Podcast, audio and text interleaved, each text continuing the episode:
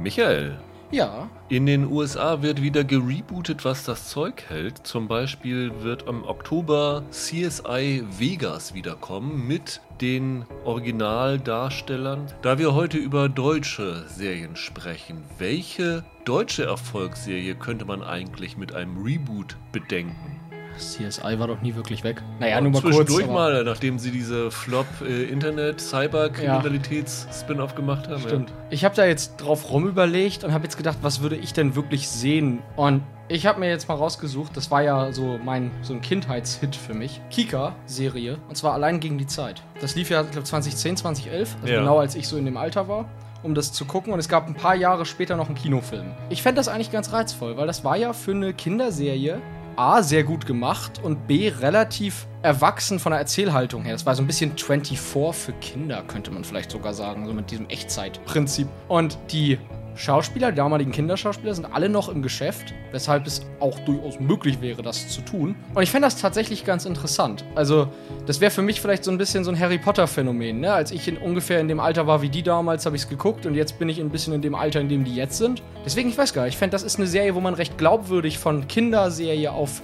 Erwachsenenserie quasi umspringen könnte, wenn man den, auch wenn man den Originalcast beibehält. Mit Ruby O'Fay damals, ne? Ja, genau. Ja, genau. genau. Was hast du dir rausgesucht? Ich bin bei RTL gelandet und zwar hatten die damals eine Zeit lang so Sitcoms, die ganz gut gelaufen sind. Und zwar gab es Mein Leben und ich mit Wolke Hegenbart. Mhm.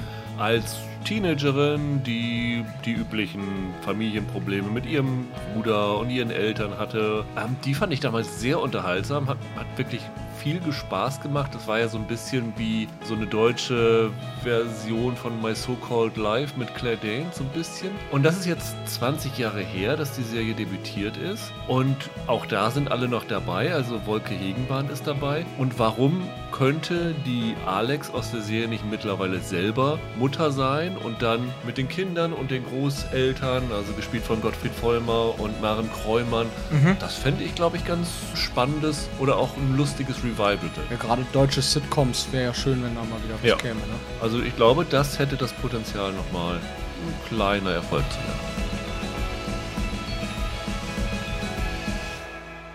Hallo und herzlich willkommen zu einer neuen Ausgabe von Serienweise.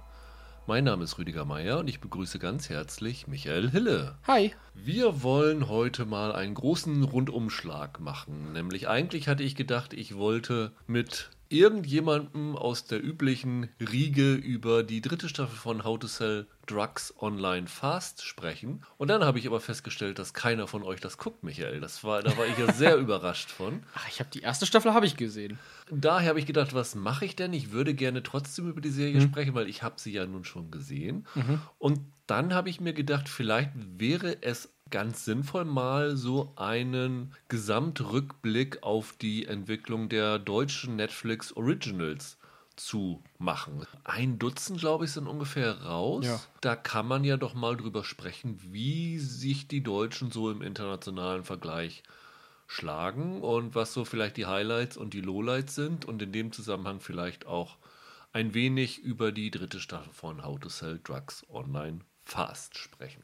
Für mich kam der Vorschlag sehr entgegen, weil so brauchte ich quasi nichts Neues zu sehen, um hier mitzumachen, weil ja, das ist ganz cool.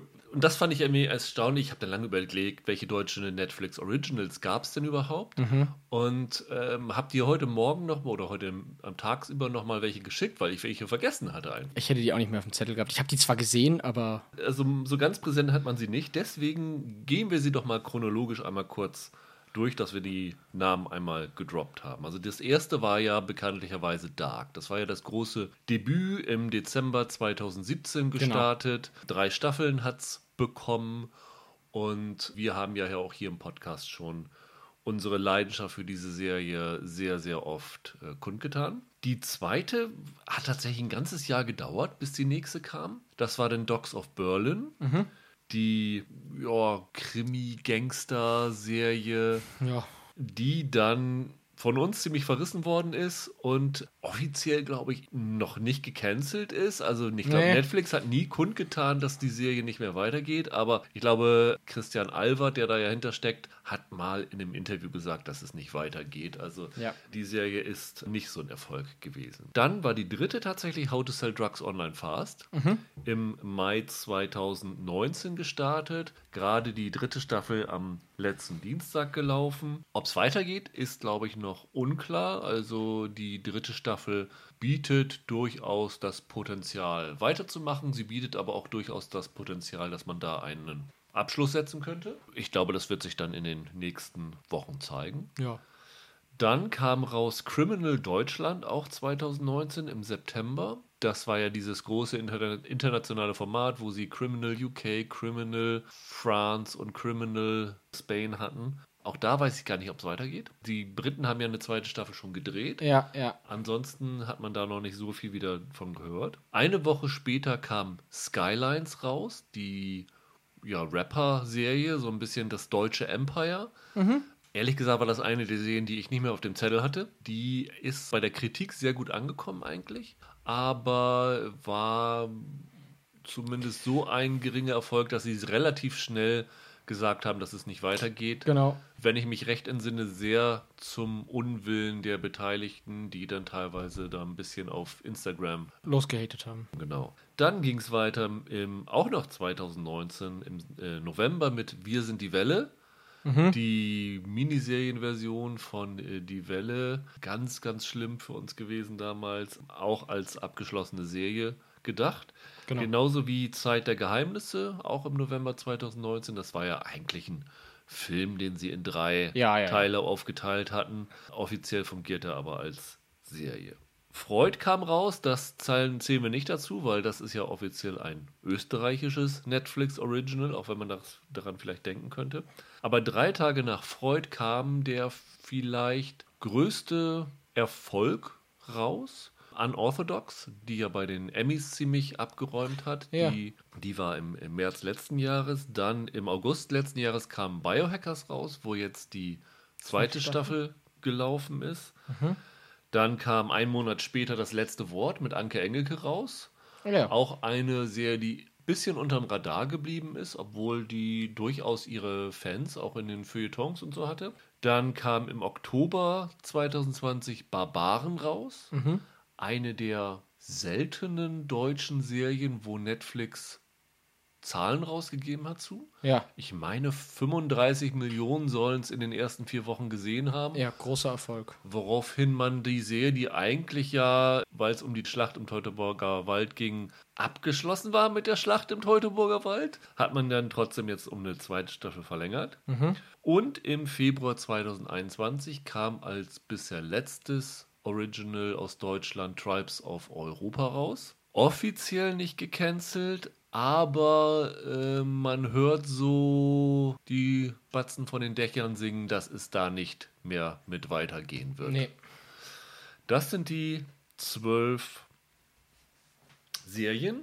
Und ja, wenn man so insgesamt mal zurückblickt, wie würdest du bisher so die einschätzen, erstmal die Qualität der deutschen Netflix Originals, die es bisher gegeben hat? Auch vielleicht im Vergleich mit anderen europäischen Ländern. Um mal gleich zu Beginn jetzt den Kollegen Holger zu zitieren, viel Licht und Schatten. Wenn man das jetzt so aufzählt, dann denke ich mir, oh ja, doch, da waren so ein paar Sachen bei, die mochte ich eigentlich ganz gerne. Die hätte ich aber nie genannt, wenn du mich jetzt spontan nach den deutschen Netflix Originals gefragt hättest. Witzigerweise, irgendwie, ich hätte sie dann nicht parat gehabt. Da ich ja nicht der große Dark-Fan war, war da jetzt für mich bisher unter diesen ganzen deutschen Netflix-Sachen kein richtiger Kracher dabei. Dafür ein paar echt, echte Lowlights. Also ri- richtiger, können gehen wir nachher noch mehr drauf ein, aber war einiges bei, was ich echt furchtbar fand. Ja, also wenn man das wenn man mit anderen Ländern vergleichen, ist immer ein bisschen schwierig, aber ich habe schon den Eindruck, dass, was ich erstmal sehr gut finde, wenn ich mir diese zwölf Serien angucke, ist, dass man mit den deutschen Netflix-Originals schon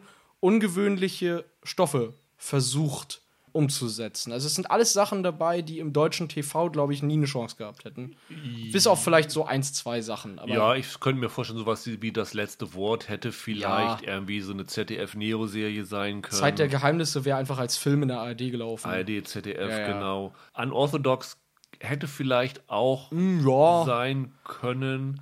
Ah, trotzdem, Ab- also aber es waren doch einige dabei, wo man denkt, also Skylines oder äh, Dark Ja. oder Barbaren auch und Mhm. Tribes of Europa auch wären Sachen, die hätten wir wahrscheinlich im klassischen Fernsehen nicht bekommen. Nee, das da, absolut. Und ich finde es auch ganz schön zu erkennen, dass einige dieser Sachen, das hat mich immer gefreut, wenn deutsches Original kam, dass einige dieser Sachen auch tatsächlich klar als deutsche Produktion zu erkennen sind. Also, dass man jetzt nicht wie, äh, kennst du noch Morgen höre ich auf mit Pastewka, sein Ja, Breaking genau, Bad-Klon, genau. dass man sowas nicht durchgehend gemacht hat, sondern sowas wie, wie Barbaren ist ja allein durch die Schlacht im Teutoburger Wald sehr in der deutschen Historie verwurzelt. Dark ist, finde ich, ganz klar als ein deutsches Format zu erkennen, dadurch, worauf sich das bezieht und so weiter. Ich finde, das sind zumindest alles Sachen, die man lobend erwähnen kann, wenn man das so überblickt. Ich finde insgesamt die Quote ganz ordentlich. Also ich glaube, du kannst nicht erwarten, dass Netflix zwölf Serien startet und zwölf davon gut sind. Nee, Also das ist ich, klar. Äh, Gerade so am Anfang, das muss ich auch erstmal so finden. Die kreativen Köpfe müssen auch mit so Streaming als neue Erfahrung umgehen können. Und ein Problem ist ja auch, dass in Deutschland alles einfach immer in diese Krimiserie äh, gepresst worden ist. Das heißt, dass es auch gar nicht so die Möglichkeiten gab, sich in verschiedene Richtungen auszutoben. Und das hat natürlich zum einen den Vorteil, dass eigentlich gefühlt selbst die Sachen, die wir jetzt vielleicht nicht so gut fanden, wie zum Beispiel Barbaren oder sowas, dass das doch für die Beteiligten Herzensprojekte waren. Es waren gefühlt wenig Auftragsarbeiten Ja. dabei, sondern es waren alles Sachen dabei, wo die Macher hintergestanden haben. Und das ist, finde ich, erstmal schon mal sehr positiv. Ich finde auch, wenn ich zum Beispiel das vergleiche, was Netflix bisher an deutschen Originals gemacht hat, mit dem, was Amazon an deutschen Originals gemacht hat, deutlich stärker, was Netflix bisher Ja. geliefert hat. Auf jeden Fall. Also gerade so die Leuchtturmprojekte waren bei Netflix dann doch besser. Also wenn ich jetzt an Amazon deutsche Originals denke, dann denkst du natürlich nicht an sowas wie die Beischläfer, der vielleicht, die vielleicht ganz nett war, sondern die haben sich ja schon voll fokussiert auf die Schweighöfer-Serie You Are Wanted Ja. Und äh, Wir Kinder vom Bahnhof Zoo. Das sind ja die beiden Projekte gewesen. Ja, finde ich auch. Und das war irr. Also das war wirklich zum Vergessen. Und hier waren dann doch einige gute dabei. Wenn ich es jetzt aber zum Beispiel mit der europäischen Gegenstücken vergleiche, hatte ich im ersten Moment so in meinem Hinterkopf ich gedacht, naja, das, was die Deutschen bisher gemacht haben, war, also ich glaube, die zwei Nationen, die du eigentlich dagegen stellen musst, sind Frankreich und Spanien. Ja, Weil natürlich. England ist, ist, Ist so drüber, das kannst du nicht vergleichen. Und. Mhm. Frankreich und Spanien sind die beiden Länder. Und wenn du dann an Frankreich und Spanien denkst, dann denkst du, okay, Frankreich hat mit Lupin einen Mega-Hit gelandet und Spanien hat mit Haus des Geldes einen Mega-Hit gelandet. Und an sowas kommt Deutschland nicht ran. Wenn man aber mal noch ein zweites Mal drüber nachdenkt, finde ich auch in dem Vergleich die deutsche Bilanz nicht schlechter als mit dem europäischen. Weil du musst bedenken, Haus des Geldes ist ja im Kern eigentlich kein Netflix Original gewesen. Mhm, richtig. Das ist ja eine spanische Fernsehserie gewesen, wo Netflix die ersten beiden Staffeln dann übernommen hat und ausgestrahlt hat und danach es zu einem eigenen Original gemacht hat. Genau. Also es wäre eher sowas gewesen, wie wenn sich Netflix jetzt irgendeinen deutschen Serienhit genommen hätte und dies dann als, als Original weiterverkauft hätte. Tatortreiniger oder sowas. Vom Prinzip her. ne? Ja, so, so, so Ja. ein bisschen. Also ja, Netflix hat es zum Hit gemacht, aber Mhm. das ist eher ein Glückstreffer gewesen. Und wenn man guckt, was die Spanier sonst so gemacht haben, also die Telefonistin war ja, glaube ich, das erste Original, was sie gemacht hatten.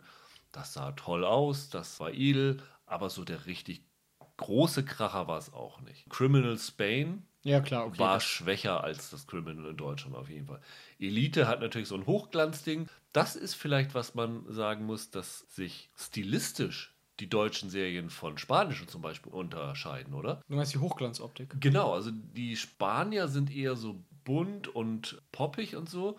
Und in Deutschland ist es alles so ein bisschen trist, sehr, sehr nachdenklich. Also da sieht man auch, dass die Länder irgendwie vielleicht so ihren eigenen Stil da reingebracht haben. Ja, wollte gerade sagen, ich glaube, das sind, das sind so generelle Unterschiede. Auch wenn du sonst das spanische Fernsehen anmachst, wird es da wahrscheinlich deutlich bunter zugehen Ja. als bei uns im Fernsehen. Das denke ich auch. Wie ist denn das bei den Franzosen? Also da war Lupin war jetzt natürlich ein Lu großer Lupin Hit. war ein großer Hit. Klar. Aber zum Beispiel eine Serie wie La Revolution, die wir ja, ich weiß nicht, fandest du die auch Ich super? fand die super. Ich fand die auch super. Auch das ist eine Serie, die ist gecancelt worden. Ja. Auch das ist eine Serie, das ist nicht kommuniziert worden, dass sie gecancelt worden ist. Ich habe irgendwann bin ich über einen französischen Artikel gestolpert bei einer Recherche, wo darin stand, dass das nicht weitergeht. Da dachte ich, ach scheiße. Ja. Warum das denn? Also das war nicht so der große Hit. Dann hatten sie hier The Eddie von Damien Chazelle, die ambitioniert gewesen ist, aber auch nicht so der große Wurf gewesen ist. Die allererste, ich glaube, es war die allererste, diese äh, Gérard Depardieu Polit-Serie Marseille, Oh ja, ja. war auch nicht so wirklich. Nee, das gut. war gar nichts. Dann hatten sie diese Sci-Fi-Serie Osmosis, die habe ich nicht gesehen. Kennst du die? Nee, nee, gar nicht. Und dann gab es noch so drei, vier andere, die eher unter ferner Liefen gelaufen sind. Das heißt, wenn man das insgesamt vergleicht, ist das gar nicht so schlecht. Also ich finde, man, Deutschland muss jetzt nicht verstecken hinter dem, was die anderen Nö. Europäer gemacht haben. Nö, gar nicht, gar nicht, absolut. Letztendlich, warum zum Beispiel so, ein, so eine Sache wie Haus des Geldes ein, ein größerer Hit ist, das hat natürlich damit zu tun, dass Spanien den in Anführungsstrichen Wettbewerbsvorteil hat, dass es halt mehr Menschen auf der Welt gibt, die Spanisch sprechen. 6% der Weltbevölkerung hat als Muttersprache Spanisch. Das ist erstaunlicherweise mehr als als Muttersprache Englisch haben. Ne? Das muss man immer noch mal im Hinterkopf behalten. Deutschland sind so knapp 1%, ein bisschen darunter, Frankreich auch 1%. Also das hält sich Klar. so ungefähr die Waage. Klar. Das heißt, du kannst, glaube ich, von den Voraussetzungen nicht erwarten, dass eine Serie aus Deutschland so, so ein Welterfolg wie Haus des Geldes wird. Das ist ein guter Punkt, weil man hier aus Deutschland raus immer vergisst, dass andere Länder gar keine Synchro oder fast keine Synchro Ja. oder sowas haben und halt Untertitel lesen müssen. Ne? Andererseits, Lupin, was waren das, 57 Millionen Es war so? irre, es war wahnsinnig. Also es war ja nochmal 20 Millionen mehr als Barbaren. Das hat durchaus das Poten- Potenzial, also es, es kann immer mal so einen Ausreißer geben, aber erstmal muss man sagen, dass um so ein weltweiter Megahit zu werden, hat Deutschland so ein bisschen eine höhere Schwelle zu überwinden als Ja. zum Beispiel Spanien. Lupin hatte ja nun mit dem Hauptdarsteller auch ein recht bekanntes Gesicht. Mit Obercy, den, ja, Den genau. kennen sie ja auch international. Also das hilft natürlich dann auch ein bisschen, Ja. ne? Im Vergleich zu, keine Ahnung, wer bei uns da bei Dark mitspielt und so.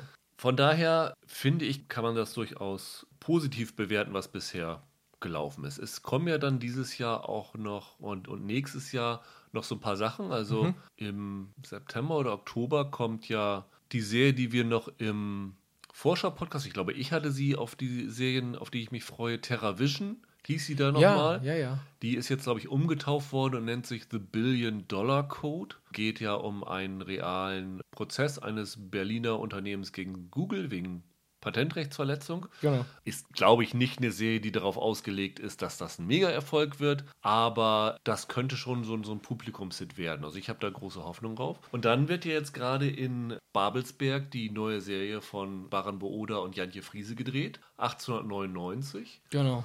Und die ist ja, geht ja um ein Flüchtlingsschiff im Jahr 1899 Ja. auf dem Weg nach, ich glaube nach New York wollen sie rüber, ne? ja, ich meine ja. Und da passiert dann so ein Zwischenfall auf See. Und da ist ja das Besondere, dass das eine Serie ist, wo auf diesem Boot Menschen aus sehr vielen verschiedenen äh, Ländern sind. Und ich meine auch, dass diese Serie die Darsteller in ihren jeweiligen Landessprachen sprechen lässt. Also ich sag mal, wenn aus Deutschland ein Mega-Hit kommen könnte, hat das von den Voraussetzungen vielleicht das größte Potenzial. Es ist die neue Serie der Darkmacher. Es sind Schauspieler dabei, die man in verschiedenen Ländern kennt. Und diese Sprachschwelle ist vielleicht nicht ganz so hoch. Das legen die, glaube ich, auch als großes, als großes Ding an. Der Production Value da soll ja auch relativ hoch sein, also was das Budget und so angeht. Deswegen, das kann ich mir schon vorstellen, dass sie das auch, dass Netflix das auch groß vermarkten Ja. wird, auch außerhalb von dem deutschsprachigen Raum. Da haben sie ja in Babelsberg so ein äh, Studio wie für The Mandalorian gedreht, so, Genau. ein, so ein virtuelles 360-Grad-Studio. Genau. Also das könnte tatsächlich so der nächste große Hit oder Ja. aus, aus Deutschland werden. Auf jeden Fall. Wenn du jetzt so mal diese zwölf rekapitulierst, welchen würdest du so als dein Favorite von den Netflix Originals bezeichnen? Du hast eben schon gesagt, dass Dark ja nicht dein großes Ding gewesen ist. Nee, Dark war wirklich nicht mein großes Ding. Also ich habe es mittlerweile tatsächlich mal zu Ende gesehen. Und ich finde es ja insgesamt irgendwie auch ganz interessant. Aber weiß ich nicht, mich hat das nie emotional irgendwie berührt, muss ich leider sagen. Was mir richtig gut gefallen hat, war ja, haben wir, glaube ich, damals mal im Podcast drüber. Ich fand das Zeit der Geheimnisse ziemlich gut. Ja. Ich finde es jetzt ein bisschen billig, das zu nennen, weil es für mich tatsächlich im Kopf mehr ein Film ist. Ich hätte es auch gar nicht bei Serien mit aufgezählt ursprünglich. Deshalb lasse ich es jetzt. Ich fand das aber wirklich sehr, sehr gut, muss ich sagen. Ich fand aber das letzte Wort ganz gut. Das hat Ja. mir tatsächlich richtig gut gefallen. Ich glaube, ich weiß nicht, ich tendiere ja dazu, immer so ein bisschen den Underdog bei sowas dann zu wählen, wenn ich kann. Und ich glaube, ich würde das letzte Wort nennen, weil keine Ahnung, irgendwie hat diese, das war ja eine recht, ja, man kann sagen, schwarzhumorige Nummer. Und keine Ahnung, irgendwie, das, das hat mein Komikzentrum immer wieder getroffen. Und das, ich hatte da einfach eine gute Zeit mit, muss ich sagen. Und mit vielen anderen Sachen, die ich auch vielleicht ganz okay fand, also zum Beispiel How to Save Drugs Online Fast, die erste Staffel, oder Tribes of Europa, was ich auch okay fand, hatte ich dann irgendwie immer mehr Bedenken dabei. Weißt du, was ich meine? Und Ja. hier, keine Ahnung, das war nicht perfekt, aber ich könnte mich jetzt nicht groß daran erinnern, was ich negativ dran gefunden habe. Deswegen wäre es das bei mir. Ja, also ich war damals ja nicht so begeistert von der Serie, aber da waren schon von vielen Darstellern gute Leistungen dabei. Also Ja. natürlich angefangen mit Anke Engelke, aber auch zum Beispiel der Sohn von dem Leichenbestatter. Fand ich sehr, sehr Auf jeden stark. Da ist auch noch nichts über eine zweite Staffel bekannt. Ne? Also das ist, Mhm. ich weiß gar nicht, ob Netflix da Angst vor hat, dass man, wenn, wenn sie sagen, es geht nicht weiter, dass das nach außen irgendwie wie so ein Eingeständnis des Scheiterns rüberkommt oder so. Aber äh, die Serie ist ja nun im September 2020, das ist jetzt fast ein ganzes Jahr her gestartet. Also gefühlt würde ich sagen, wenn nach einem Jahr keine Verlängerung bekannt gegeben ist, Dann ist das vorbei. dann wird es wahrscheinlich nicht weitergehen. Ja, glaube ich Und das ist ja halt auch so ein bisschen das Problem bei einer Netflix-Serie, denke ich mal, weil wenn du aus Deutschland kommst und Netflix kommt auf dich zu und sagt, hier mach mal eine Serie, dann denkst du, cool, ich bin jetzt hier bei einem Weltunternehmen und darf jetzt meine Serie machen, das ist erstmal so ein, so ein Karriereding. Andererseits ist es natürlich auch so, dass du eine Serie machst, die irgendwie auf einem Weltmarkt funktionieren muss. Und das letzte Wort war natürlich vielleicht nicht so was, wo man denkt, das kann weltweit Erfolg werden. Hinzu kommt, was so tonal in der Zeit mit Afterlife Ricky Gervais rauskam, ist natürlich sehr ähnlich gewesen. Und Ja. Ricky Gervais funktioniert natürlich besser international. international als Anke Engelke, muss man halt so leider sagen Natürlich. Ja. Dann ist das vielleicht dann auch eher was. Also, ich könnte mir vorstellen, dass Netflix sowas sagt: Okay, Afterlife hat uns so und so viel Zuschauer gebracht, das letzte Wort hat uns so und so viel Zuschauer gebracht. Warum sollen wir das jetzt so weitermachen? Meine Nummer eins ist natürlich: Bleibt Dark. Ja. Also, äh, das ist auch die einzige deutsche Serie, die bis dato drei Staffeln bekommen hat. Ne? Also, Mhm. Ja, How to Save Dogs Online Fast jetzt. How ja to. Sell Drugs, genau. Online Fast Das natürlich jetzt auch. Also das sind die zwei Serien, die meisten anderen. Also das ist natürlich so ein bisschen was, was man sagen muss, was so langläufige Serien angeht, hat Deutschland bis jetzt noch nichts so Großes gelandet. Ne? Also mit einer Staffel sind abgeschlossen worden Dogs of Berlin, wahrscheinlich Criminal Deutschland, Skylines, Wir sind die Welle. Gut, Zeit der Geheimnisse zählen wir jetzt mal nicht mit, Ja, weil es an so- sich klar. Unorthodox war auch als Miniserie Mhm. angelegt, muss man auch nicht mitzählen. Das letzte Wort dann und Tribes of Europa. Das sind sechs Serien. Wenn wir die zwei rausziehen, die ohnehin auf kurzlebig ausgelegt waren, dann sind das 60 Prozent der Serien, die nach einer Staffel eingestellt worden sind. Ja. Das ist natürlich keine besonders gute Trefferquote. Nee. Und sowas wie äh, Cable Girls, also die Telefonistin, die hatte natürlich ziemlich viele Staffeln bekommen. Und da sind wir in Deutschland sehr weit von, von weg bisher. Also Auf jeden Fall. von daher wäre, wenn How to Sell Drugs Online Fast eine vierte Staffel bekommen würde, wäre das schon ein ziemlicher Erfolg für Deutschland, würde ich sagen. Obwohl, äh, sechs von elf, weil ähm, es gab ja auch noch diese über Weihnachten mit Luke Mockridge, ne? Genau. Stimmt, es sind drei. Ja, ja, ja, stimmt. Stimmt. Ähm, die haben wir, glaube ich, auch besprochen. Wir beide sogar. Genau, ne? die war aber auch sehr, sehr kurz. Meine, äh, Geht eigentlich auch in die Richtung Zeit der Geheimnisse. Das Ist auch wieder so ein Film gewesen, Ja, ja. sie. Ja. Aber trotzdem ist das ziemlich wenig, die dann eine zweite Staffel bekommen. Und das ist natürlich schon ein Problem, muss man sagen. Also das, das zollt nicht gerade davon, dass Netflix bisher große Erfolge mit deutschen Serien eingefahren hat. Und äh, auch sowas wie Billion Dollar Code, was jetzt kommt, das ist natürlich auch als Miniserie ausgelegt. Also da muss schon 1899, glaube ich, liefern dafür. Abgesehen davon, natürlich kannst du auch mit einer Miniserie jetzt hier wie Queen's Gambit oder so einen Riesenerfolg landen. Ne? Ja. Also das geht natürlich auch, also darauf kommt es ja am Ende nicht an, ne? Aber ja, stimmt schon. Also so langlebige Formate haben wir bislang noch nicht so richtig.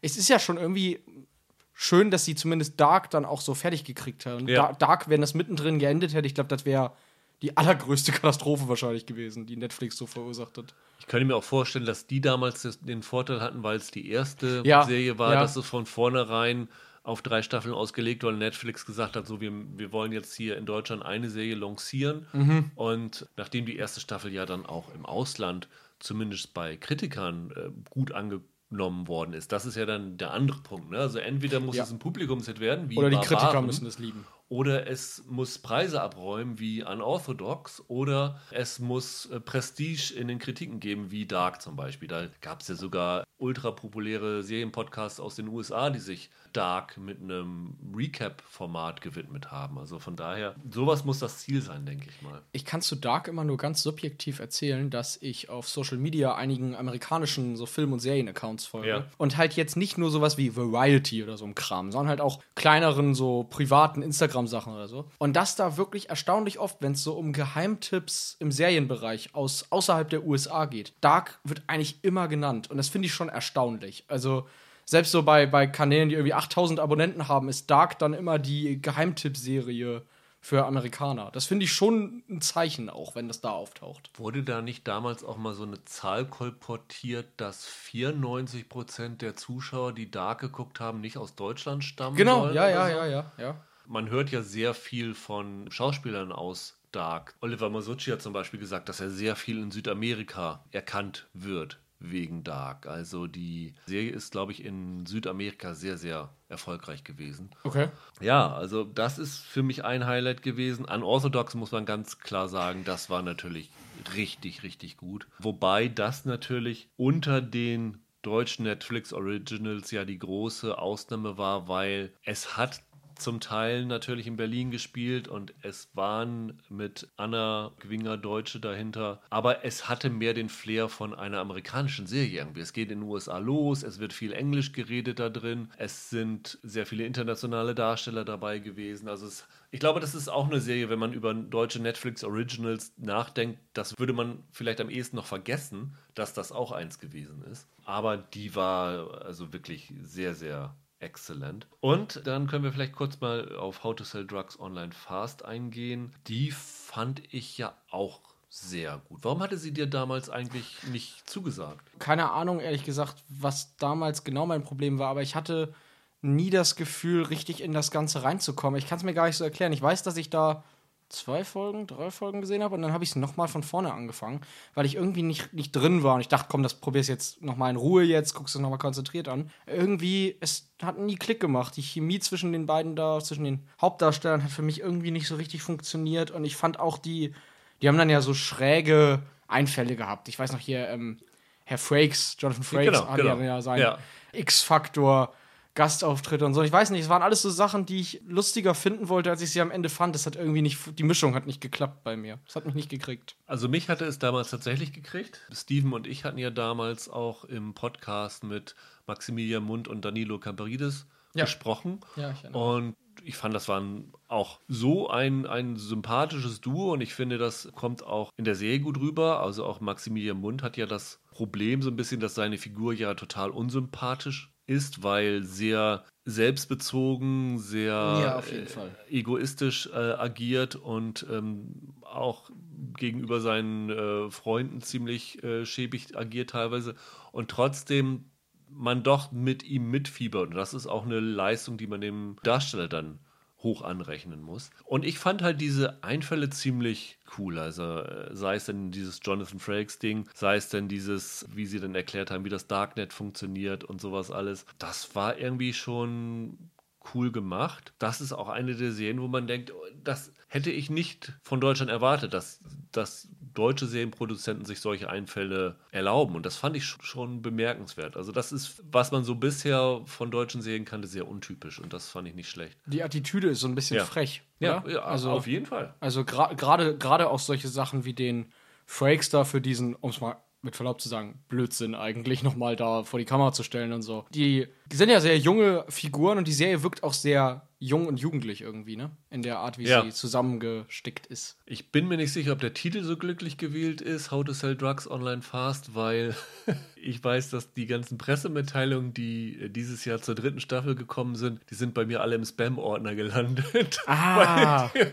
die, die Spam-Filter offensichtlich gedacht haben, das ist irgendwelche und so, ja. Drugs Online Fast, das sind so Schlagwörter gleich erstmal auf dem Index gelandet. Ich muss aber auch sagen, die dritte Staffel, die ja jetzt am Dienstag gelaufen ist, war für mich nicht mehr so stark wie der Anfang. Also die Idee hat sich so ein bisschen abgenutzt, finde ich. Es ist halt so dieses OSAG-Problem. Die kommen in eine schwierige Situation rein mit irgendwelchen Gangstern, dann äh, müssen sie sich da rauslavieren, aber durch das Rauslavieren kreieren sie ein neues Problem Ja, ja, klar. und Genau. es kommt ein noch größerer Gegner, ein noch gefährlicher Gegner und das geht dann halt immer so weiter. Es war bei, bei Osak genauso, dann ging es von den, von den lokalen Drogengangstern, ging es dann zum, was war es, mexikanischen Kartell oder kolumbianischen Ja. Kartell, das dahinter steckte. Genau. Und dann wurde es halt immer gefährlicher. Und hier ist es ja auch so.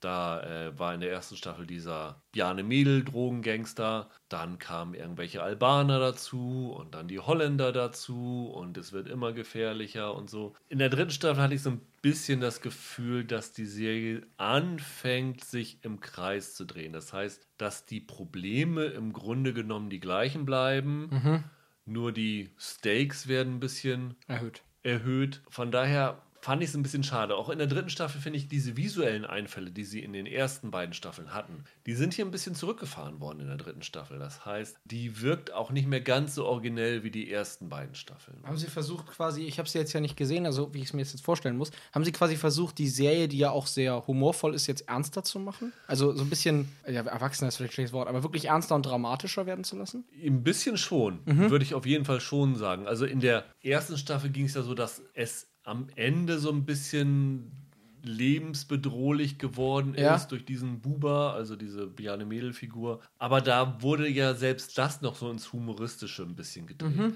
Hier ist es doch durchaus schon so, jetzt in der dritten Staffel von Anfang an, dass es schon gefährlich wird, weil ja am Ende der zweiten Staffel man ja auch gezeigt kriegt, was das für Konsequenzen hat, wenn man mit den Leuten im, im Geschäft ist. Davon können sie sich natürlich jetzt in der dritten nicht lösen und sagen, hahaha, alles wieder lustig und so, sondern das müssen sie erstmal absolvieren. Aber auch trotzdem hätte man ja weiterhin so originelle visuelle Einfälle haben können. Das hatten, haben sie wirklich ein bisschen zurückgefahren und ich fand es auch ein bisschen schade, sie haben dann in der zweiten Staffel, ich weiß nicht, hat- hattest du in der zweiten was davon gesehen? Ich habe die halbe zweite Ja. Staffel ungefähr gesehen. Da haben sie ja die Kira eingeführt, die von Lena Orsendowski gespielt wird, die äh, Freundin von dem Lenny, dem Programmierer. Und irgendwie haben sie in der dritten Staffel keine wirkliche Verwendung mehr für sie gefunden. Also die agiert so ein bisschen im Hintergrund als Klotz zwischen den beiden Freunden. Also die haben sich ja am Ende der zweiten Staffel verkracht. Dann hat der, der Lenny ja den My Drugs Shop gelöscht. Und in der dritten Staffel geht es ja damit los, dass die beiden erstmal nicht mehr miteinander reden. Also die Freundschaft ist kaputt. Und es wirkt so ein bisschen, als ob sie die Kira nutzen, damit sie die beiden möglichst äh, länger auseinanderhalten können, weil es ist natürlich klar, dass sie sich irgendwann wieder arrangieren müssen. Aber so eine richtige Funktion für sie haben sie nicht. Und das finde ich immer ein bisschen schade, wenn sie dann so Figuren aufbauen, als ob sie wichtig sind und dann aber äh, die einfach nur mitschleifen, weil sie nicht wirklich wissen, was sie damit anzufangen haben. Ja, kann ich gut, kann ich gut nachvollziehen. Und ja, es gibt immer noch gute Szenen. Es sind durchaus lustige Sachen dabei. Es sind auch einige Handlungsstränge, die ziemlich interessant sind und auch gut sind. Aber so, die dritte Staffel der Serie ist halt nicht mehr so ungewöhnlich wie die ersten Staffeln. Es ist einfach wirklich eine, austauschbar würde ich nicht gehen, also dafür ist sie noch zu gut, aber sie ist halt nicht, nichts, nichts Besonderes mehr. Sie ist halt eine mittlerweile eine normale Krimiserie, würde ich fast sagen. Die basierte doch auf so einer wahren Geschichte. Ja. So, das ist mittlerweile wahrscheinlich auch komplett weg, oder? Also ich nehme mal an, das, was man Ja, jetzt das sieht. hat sowieso nur rudimentär, also nur die Grundidee halt damit Ah, zu tun. okay. Es kommt ja jetzt irgendwie am 3. August so eine Doku raus, Shiny Flakes, über den wahren Fall. Das habe ich auch gesehen, ja. Auch von äh, Bild- und Tonfabrik, die auch hinter How to Sell Drugs Online Fast stehen. Ich weiß gar nicht, ob das Embargo schon gefallen ist, deswegen äh, kann ich dazu mir nichts, äh, sage ich dazu lieber nichts, aber über die habe ich mich sehr geärgert. Ansonsten äh, Netflix Originals gab es ja auch Filme. Ne? Blood Red Sky ist ja jetzt gerade rausgekommen. Vielleicht nur kurz eine Abschwenk. Hast du den zufällig gesehen? Ja, den habe ich gesehen. Den fand ich ja ganz furchtbar. Ich fand, das war, als würde man gleichzeitig öffentlich-rechtliche und Privatsender gucken, weil das einerseits hat, war das so ein, so ein gewolltes, weiß ich nicht, so ein Drama irgendwie und andererseits war das echt so voll auf der Kanne so ein billiges Genre. Produktion. Ja, es ist irgendwie so eine Snakes on a Plane Variante, so ein bisschen. Ja. Aber. Aber sie nimmt sich deutlich ernster als Ja. Snakes on the Plane. Und das Problem ist auch, Snakes on a Plane war, obwohl war auch, glaube ich, 100 Minuten lang, aber hier hatte ich das Gefühl, der Film, hatte, war der nicht sogar fast zwei Stunden lang, Blood Red Sky? Der ist ziemlich lang gewesen. Also er fühlte sich zumindest sehr lang an, fand Und ich. es dauerte irgendwie eine Stunde, bis das Ding überhaupt in Gang kommt. Also Mhm. bis diese eigentliche Handlung, um die es geht, eigentlich erst losgeht. Und dann dachte ich mir, was macht ihr denn da? Also da bist du doch jetzt schon eingeschlafen. Also die Leute, die das einschalten, um halt Vampires on a Plane zu sehen, die haben doch nach einer Dreiviertelstunde keinen Bock mehr. Das war so ein bisschen das Problem. Es fing wirklich an wie so ein ZDF-Film und dann hast du plötzlich auf RTL 2 umgeschaltet. Ja. So ein bisschen so hatte ich das, hatte ich das im Kopf. Ich fand es auch ganz, ganz wild irgendwie. Es ist ein Film, der keine eigene Identität hat. Und das Nee. ist, glaube ich, das Schlimmste, was man machen kann. Und das trifft auch auf einige Serien zu, die halt nicht funktioniert haben. Allen voran Dogs of Berlin. Das war eine Serie, die keine eigene Identität hatte. Ja. Das war irgendwo zwischen Tatort und Four Blocks und wusste aber nicht genau, was sie sein will. Und ja, das ist halt ein bisschen schade gewesen. Oder auch Wir sind die Welle oder sowas. Oh, wir sind die Welle war so furchtbar. Ja, Das war für mich, glaube ich, tatsächlich, und ich weiß, du magst Barbaren ja auch genau wie ich überhaupt nicht. Aber ich glaube, das war für mich von allen, die wir da aufgezählt haben, das Schlimmste. Ich fand das so sterbenslangweilig. Und vor allem extrem dümmlich geschrieben. Also, ja, ja. weißt du, bei Barbaren setzt irgendwann dieser Effekt ein, wo das Hirn sich ausschaltet und denkt, ach komm, let's, let's, get, let's get over with it, so ungefähr. Aber bei Wir sind die Welle habe ich mich echt, ich glaube, alle zehn Minuten aufgeregt, weil die nächste Figur versucht hat, den IQ der Handlung von der Figur davor zu unterbieten. Es war wirklich es war so furchtbar irgendwann. da waren ja auch sehr viel Ambitionen dahinter. Da wollten sie ja irgendwie alle möglichen politischen Bewegungen reflektieren Ja, ja, ja. und Fridays for Future reingespielt und was weiß ich alles. Und da haben sie sich halt mächtig verhoben. Ne? Also, Ja, ich glaube, im Original ist es ja ein Roman. Dieses Buch irgendwie, wo es ja, glaube ich, um Rechtsextremismus geht, versucht so ein bisschen Richtung Linksextremismus auch zu drehen. Ja. Aber ich glaube, wie viele Folgen waren das? Sechs, sieben oder so? Es waren gar nicht so viele Folgen. Nee, nee. Aber ich weiß noch, dass ich ungefähr nach der Hälfte der Staffel dachte, ich habe absolut keine Ahnung, was es soll. Was ihr aussagen wollt mit dem Bums. Das war wirklich skurril. Ich glaube, das ist für mich das absolute Lowlight von den deutschen Netflix-Originals, weil ich hier halt nicht mal irgendwie auf so eine stumpfe Art Spaß haben kann. Weißt du, bei Dogs of Berlin hat es irgendwie Spaß gemacht, sich ein bisschen aufzuregen hinterher mit anderen Leuten. Und Ja. Barbaren, keine Ahnung, das hatte dann halt irgendwie mal einen Schauwert, wo du zwischendurch dachtest, ja, okay, ist ganz, ist ganz. Ja, Barbaren war auch teilweise so unfreiwillig komisch, dass Ja. man da wirklich Spaß dran haben konnte. Ja, ja. Ja, und da hast du halt gesessen und immer gedacht, na, wie habt ihr, wie sehr habt ihr denn die Schlacht jetzt auch noch vermasselt, die Ja. dann ja am Ende kommen wird und so. Aber wir sind die Welle war unerträglich. Es war wirklich, es war einfach sterbenslangweilig. Ja, das war halt nichts. Aber äh, sowas hat man immer, ne? Also auch Nein, wenn- natürlich, also Wie gesagt, Marseille fand ich äh, von den Franzosen auch nichts Besonderes und diese White Lines, die ja auch von Alex Pina gewesen, vom Haus des Geldesmacher bei Netflix, die ist ja auch nach einer Staffel eingestellt worden, weil das äh, auch überhaupt nicht funktioniert. auch ein Rohrkrepierer. Solche Sachen gibt es halt immer wieder. Ja. Aber was vielleicht noch ganz interessant ist, als Beobachtung würde ich sagen, mit Ausnahme von How to Sell Drugs Online Fast, gibt es von den deutschen Netflix Originals eigentlich keines, das sich so an ein jüngeres Publikum wendet, oder? Weil wenn du zum Beispiel auf Spanien guckst, sowas wie Elite oder sowas, was ja sehr offensiv auf ein jugendliches äh, Teen-Twen-Publikum ausgerichtet ist.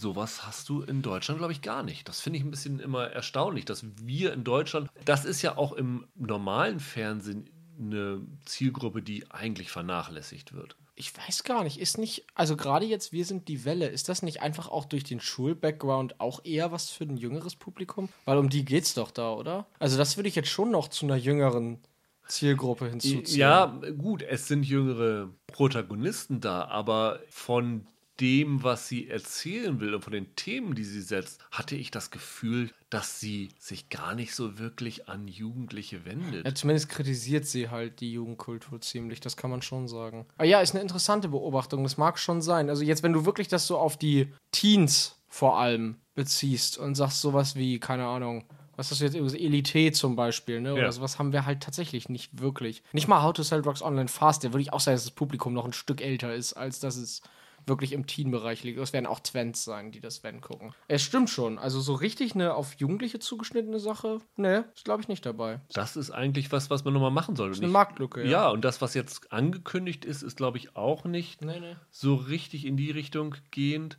Ich glaube, ich habe das schon ein, zwei Mal gemacht, warum wir das in Deutschland nicht hinkriegen, so eine, so eine Serie auch auf ein jüngeres Publikum abzu, auszurichten. Und ich weiß nicht, ob da der Wille fehlt, ob da das Verständnis für die Jugendkultur fehlt. Also wenn dann sowas wie Wir sind die Welle dabei rauskommt, muss man wahrscheinlich schon sagen, ja, es fehlt das Verständnis für die Jugendkultur. Ich wollte das auch gerade sagen. Ja. Also wenn ich, wenn ich irgendwie deutsche Filme gucke und da tauchen Jugendliche auf und ich höre, wie die sprechen, dann denke ich halt schon so, jo, ich glaube, ihr seid alle nie jung gewesen hier Ja. in Deutschland in den Medienanstalten. Also von daher, weiß ich nicht. Also wenn da wirklich nur sowas bei rauskommt, dann lasst es vielleicht weiter bleiben. Aber nee, du hast schon recht. Es wäre schon ein Publikum, das man so bisher noch nicht trifft. Überhaupt im deutschen Medienbereich. Oder auch so jetzt diese Amazon-Serien hier, You Are Wanted, ist jetzt auch nicht unbedingt eine Teen-Serie. Wir Kinder vom Bahnhof Zoo. Ja, das ist ja eine Serie für keinen. Das Ja. ist so ein bisschen das Problem. Aber wir Kinder vom Bahnhof Zoo ist auch so ein Beispiel für, da reden junge Leute Ja. nicht so, wie junge Leute reden. Also ja, stimmt schon. Das wäre vielleicht mal den Versuch mal wert. Also die meisten Leute, die sie jetzt hier als Showrunner angeheuert haben, und das ist jetzt überhaupt nichts gegen die individuellen Showrunner, aber die meisten sind 40 aufwärts gewesen. Ich glaube, mit der jüngste war noch Philipp Koch, der ist glaube ich 38, der hinter Tribes of Europa gesteckt hat. Aber ich denke mir, sowas wie Josh Schwartz, der, glaube ich, damals mit 26 Jahren OC California gemacht hat. Es muss doch irgendwo an der Filmhochschule jemanden geben, der halt noch so Anfang 20 ist und auch irgendwelche Pläne hat. Sowas würde ich mir vielleicht mal wünschen, dass sie tatsächlich in, in die Richtung gehen würden und dieses Experiment, äh, Experiment mal wagen. Und Leuten wirklich, die jung sind, die vielleicht gerade von der Filmhochschule kommen, die erste Chance geben. Bisher habe ich so das Gefühl, dass Netflix an Leute herangetreten ist, die in Deutschland sich schon einen gewissen Namen gemacht haben. Also äh, Baran Booda hatte ja schon vorher was mit Jamie Foxx einen Film gedreht. Ja, ja. Anna Winger hatte ja nun auch sehr viel schon gehabt. Christian Ditter war schon relativ bekannt vorher. Also vielleicht tatsächlich mehr auf noch junge Talente setzen. Aber das ist, kann ich mir vorstellen, das ist so in der, in der zweiten Phase. Es ist auch nur verständlich, dass man in der ersten Phase eher, eher auf solche Leute geht. Also, Also zum- auf, auf Allgemeines auch mehr. geht, ja, ne? genau. Ja. Äh, Wenn du jetzt die spanischen Serien anguckst, die sind übrigens auch nicht von der Quantität her mehr. Ich glaube, das sind, wenn du Haus des Geldes rausrechnest, auch ziemlich genau ein Dutzend gewesen. Mhm. Aber auch davon sind, glaube ich, drei von äh, Alex Pina gemacht worden. ja. Also von daher ist da auch nicht so viel Vielfalt. Und ich glaube, äh, rein zahlenmäßig ist Frankreich sogar noch weniger gewesen. Und wenn wir diesen gleichen Podcast Ende letzten Jahres gemacht hätten, dann hätte man, glaube ich, festgehalten, dass was die Deutschen machen, den Franzosen weit überlegen ist. Das liegt Also- jetzt an Lupin. An Lupin, das ist jetzt der, der frische Eindruck und das ist der Hit, über den alle reden. Klar. Aber wenn du mal Lupin rausrechnest, ist das in Frankreich bisher deutlich schwächer als das, was sie, was sie in Deutschland zustande gebracht haben. Ja, das stimmt schon, das stimmt schon. Aber ich finde ich find den, den Hinweis gut, jetzt auf neue Zielgruppen zu gehen und nicht mehr so auf das, nicht nur das allgemeine Publikum zu bedienen. Ich weiß noch, ich glaube, wir hatten das damals sogar erwähnt, als wir über, über Weihnachten gesprochen haben. Dass man mit Luke Mockridge ja zum Beispiel einen zu kräftigen Star für, eine, für ein junges Publikum hatte. Der kommt ja gerade bei den bei Teens und Twents besonders gut an mit seiner Comedy da. Aber die Serie hat das auch nicht so megamäßig, weil das war dann am Ende durch die Oma und so auch mehr eine Serie, die alle gucken konnten. Ne? Also die wirklich so, die ganze Familie. Luke Mockridge hat ja noch so ein ganz Ja, anderes Problem. Das, das ist richtig. ich glaube, zusammenfassend kann man schon sagen, dass Deutschland sich nicht hinter den anderen Europäern verstecken muss. Natürlich haben wir hier nicht die Chancen, The Crown zu machen oder sowas wie die Briten oder so. Auch weiß ich nicht mal, so eine schöne Serie, die die Bundeskanzler durchspringt. Ja, ich meinte jetzt eher so, weißt du, ich glaube, Qualitativ, ich glaube ja, ja. nicht, dass äh, Netflix sagt, hier, ihr habt, hier habt ihr mal eben 100 Millionen für eine Staffel. Also das äh, für eine deutsche Serie, glaube ich, ein bisschen, ein bisschen schwierig. Nein, das ist. mag, das mag sein, das mag sein. Aber ich finde auch, was das angeht jetzt, also zum Beispiel Dark, auch wenn ich kein Fan davon war, war ja sehr edel inszeniert. Das war auf internationalem Niveau gefilmt und Ja. auch gespielt. Von daher, es geht ja offenbar auch ohne 100 Millionen, da was hinzukriegen, was dem internationalen Vergleich absolut standhält. Von daher, es müssen, es müssen ja gar nicht diese 100 Millionen nee, sein. überhaupt nicht. Und wie gesagt, also da kann ich immer nur Dark sehr positiv erwähnen. Das war einfach wirklich eine Serie, die einerseits ein sehr kreatives eigenes Konzept hatte und gleichzeitig sehr deutsch war. Da waren ja so viele schicke Anspielungen an alte deutsche Literatur, an deutsche Geschichte und so weiter drin. Und sowas finde ich fein, wenn wir, wenn wir das beibehalten können, dass sich die Formate deutsch anfühlen und halt nicht weil jetzt Lupin zum Beispiel, die ich auch mag oder so, aber die fühlt sich für mich gar nicht mal signifikant französisch an. Nicht so deutsch, wie sich Dark anfühlt. Weißt du, wie ich das meine?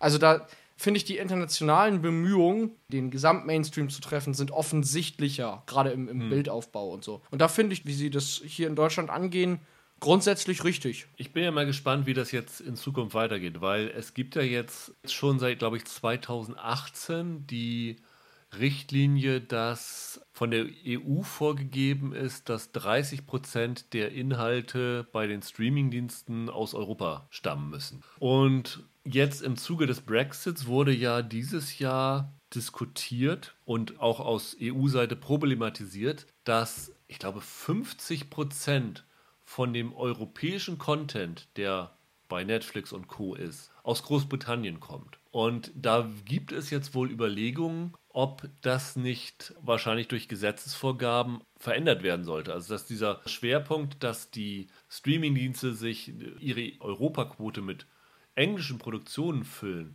ob sie das nicht äh, ändern wollen. Und mhm. wenn das kommt, dann würde Netflix natürlich auch mehr Produktionen aus Spanien, Frankreich und Deutschland machen müssen. Ja. Wie das dann äh, sich aus wirkt, finde ich gar nicht so uninteressant. Also es gibt natürlich noch Baran Booda und Jantje Friese haben sogar noch eine in der, in der Hinterhand nach 1899. Tüll soll noch gemacht werden. Ich glaube in Österreich Kids, über Kitzbühel soll kommen und es soll, glaube ich, eine Munich-Serie noch kommen. Also sind die, die angekündigt sind, aber ich könnte mir vorstellen, dass dieses Jahr noch weitere Serien angekündigt werden für die nächsten Jahre. Und da bin ich durchaus mal gespannt, wen sie dafür gewinnen können. Ja, und vielleicht ist dann da mal ein Format bei, was ein bisschen länger überlebt. Ne? Ja, was also man das, Staffeln macht. Das muss man wirklich sagen, das ist tatsächlich das, was in erster Linie fehlt.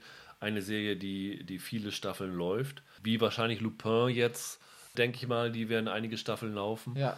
Ganz lustig ist auch, was so diese EU-Richtlinie angeht. Diese Prozentzahl wird berechnet nach Staffeln. Das heißt, jede Staffel zählt als ein Projekt und jeder Film zählt als ein Projekt. Wenn es zehn Inhalte gibt, dann müssen halt entweder drei Staffeln oder eine, zwei Staffeln und ein Film oder drei Filme halt aus Europa kommen. Aber das Lustige dabei ist halt, wie gesagt, dass eine Serie mit zwei Staffeln halt doppelt zählt. Und ich bin mir nicht sicher, ob das tatsächlich der Grund ist, aber es könnte natürlich ein Grund sein, dass jetzt solche Sachen wie Lupin, Lupin trennen wir in zwei Teile auf, Sky Rojo machen wir in zwei Teile. Biohackers ist ja auch gefühlt eine Staffel gewesen, die in zwei Teile aufgeteilt gewesen ist. Ob das vielleicht auch dafür da ist, um diese EU-Quote zu erfüllen. Möglich. Ob das noch ein weiterer Hintergrund ist, neben dem, dass die Serie dann, dass die Serie dann länger läuft. Mhm, gut möglich. Ähm, ja, aber äh, von daher ist diese Entwicklung sehr interessant. Ich könnte mir vorstellen, wenn